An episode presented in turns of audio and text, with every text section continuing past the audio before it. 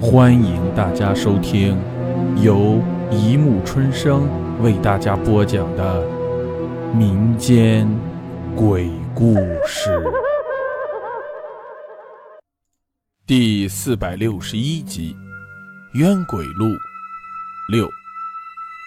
寺内众僧见来者是当今住持禅月大师的师弟，哪敢怠慢？一边招待吃茶，一边赶紧去通报。其实禅月大师正在正厅主持完法纪，一听是那两个来了，心中暗叫不妙，拔腿就跑。可惜何建飞及时发觉，立刻追上来，猛跟不放。天音真见禅月大师撩起僧袍，不要命的往前逃，又气又笑，叫道：“那大师兄！”你好歹贵为一司住持，这样死跑乱跑，你注意下风度行不行？禅月大师充耳不闻，继续往前奔，心里暗道：哼，我宁可不要风度，要是给追着了，恐怕连命都要赔上去。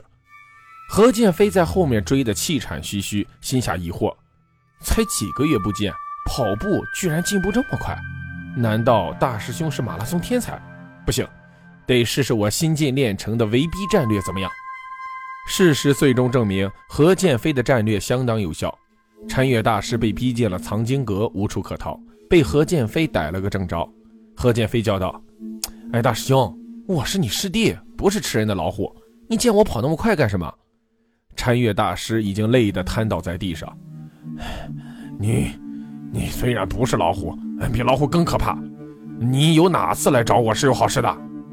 何剑飞咬牙切齿道。你贬人也罢了，用不用贬这么彻底？同门师兄弟应该有难互帮，我找你是天经地义，合情合理。我我为你赔上一条老命也是合情合理。田银珍赶紧进来打断道：“哎呀，行了，还要斗嘴？五台山的面子都给你们丢光了。”两个大男人立刻同仇敌忾，一致向外。禅月大师斥道：“你是主持还是我是主持？这些事情是由我来管的。”何建飞跟着接道。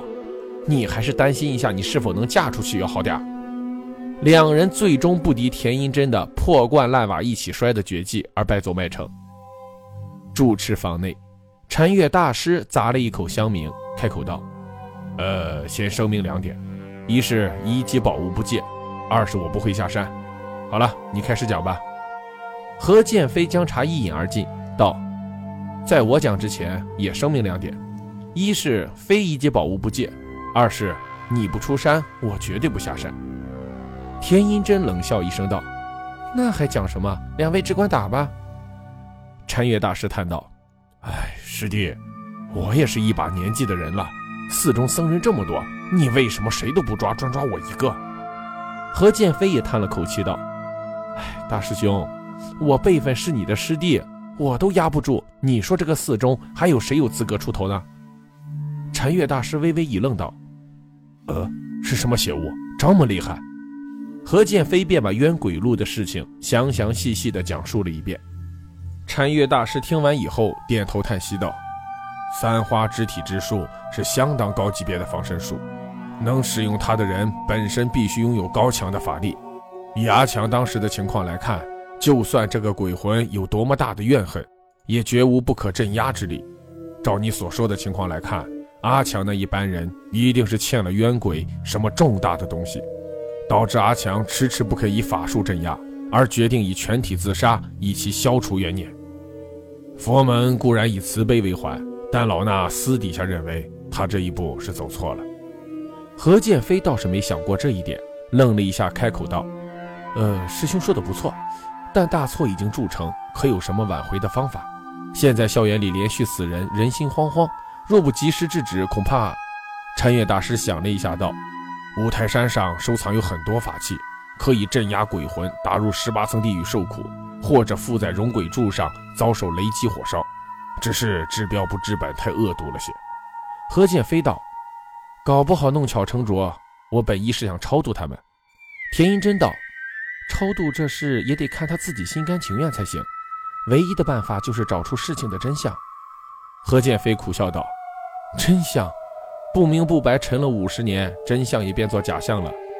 陈月大师道：“看来这桩冤案不同寻常，我是该下山了。到五台山等于无功而返。”何建飞回到家中闷闷不乐，幸好接的李老伯电话，说阿强那边有点进展，让他过去看一看，心情才有了一点好转。阿强的家在西安，何建飞见田英珍从五台山回来受了风寒，便死活让他留下，自己一个人去了。和李老伯去的第一站是阿强的表姐家，一位满头银发的老于热情地接待了他们。提起阿强，他略带悲伤地絮絮叨叨地讲了许多关于这位年轻有为的表弟的事情。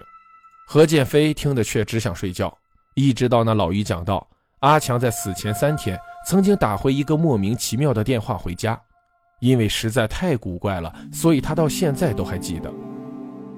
爸，这个暑假我不会回去了。怎么又有事做？学生会的？不是我们班的，有一件事急需了结。是什么大事？要两个月吗？两个月？哼，哪里够？可能永远也了结不了。什么？阿强，你到底在说什么？哦不，没什么。其实现在还不知道怎么了结。哎，阿强，是是我胡言乱语，爸，你当做没听到好了。啊，那你什么时候回家？可能要很久很久，你们恐怕都没有耐心等下去了。呃，爸，你好好保重吧，妈托你照顾了，再见。一通一头雾水的电话，在阿强的一句类似开玩笑的话中结束了。现在揣摩起来，最后一句话分明是对双亲的永诀。再见，再见于黄泉之路，再见于阴曹地府，不是很久吗？三天前，阿强已经知道了东渊索命集的事实，并且当时全班对此并无共识。是什么突发事件促使阿强在三天内做出了舍弃法术镇压全体自杀的决定？当时，他所在班级已经莫名其妙地死了四个人。照常规逻辑分析，为了不再造成更多的人命伤亡，应该尽快镇压。可结局偏偏相反，这三天之中一定还有个不为人知的转折点。告别了阿强表姐家，何建飞思绪真乱了。沉冤五十年的复杂程度已经超出了他的思考范围了。三天全体自杀，电话，真相。何建飞喃喃地念着。距离真相大白的那一天实在太遥远了。李老伯接着在他家里讲了这些天来调查的结果。我去过阿强家，但早已经卖给别人了，而且也没有听说过什么显灵的事情发生。哦，还有，我发现了两件相当奇怪的事情：阿强的亲戚几乎完全不知道阿强有法术的事情。就连我们几个以前和他亲密的朋友，也仅仅以为他会一点点算命的把戏。我曾经问他这些是怎么学来的，他却总是岔开说到别的话题去。那个三花护体之术，要不是你告诉我，我还真不知道阿强拥有这么强的法力。总之，阿强对他法术的来历相当的忌讳。听到这里，何建飞的脑袋嗡的一声一片空白，因为女鬼的那次滋扰。他居然一直忽略了这个十分明显的关键问题。他何建飞也算天资聪慧，又有法术界的第一大师相授，尚且只能压压一般的恶鬼。凭阿强的年纪，绝无可能练成三花护体的境界，除非他前世开始练。这就是阿强的法术中隐藏着重大的机密。等了半晌，见李老伯安静的很，何建飞道：“还有一件呢，说呀，不是忘记了吧？”李老伯嗫嚅道：“这个，呃，这个我怕讲出来吓死你。我已经被吓过一次了。”何建飞笑道：“我见过的鬼比你多，我怕什么？说吧。”李老伯踌躇半晌才道：“阿强，不不喜欢和其他人玩，他经常去年岁深远的乱坟中哇。”何建飞的两只眼睛瞪得比月饼还圆。“什么什么？你再说一遍。”李老伯只好重述了一次。何建飞的心顿时乱成了一团麻，这阿强也太古怪了吧？难道他的法力是挖出来的，或者是阎王转世托生？他望望李老伯，苦笑道：“ 你的朋友真是非同常人。我想这这个事情实在是太复杂了。”想了一下，又问道：“哎，那些古坟在哪里？”李老伯答道：“就在离阿强不远处，我去查看了一下。”刚想说下去，何建飞摆摆手，打断道。反正迟早明天都是要去看的，路上再说也不迟。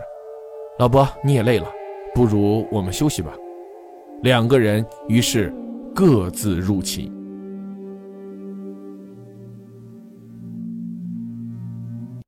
好了，故事播讲完了，欢迎大家评论、转发、关注，谢谢收听。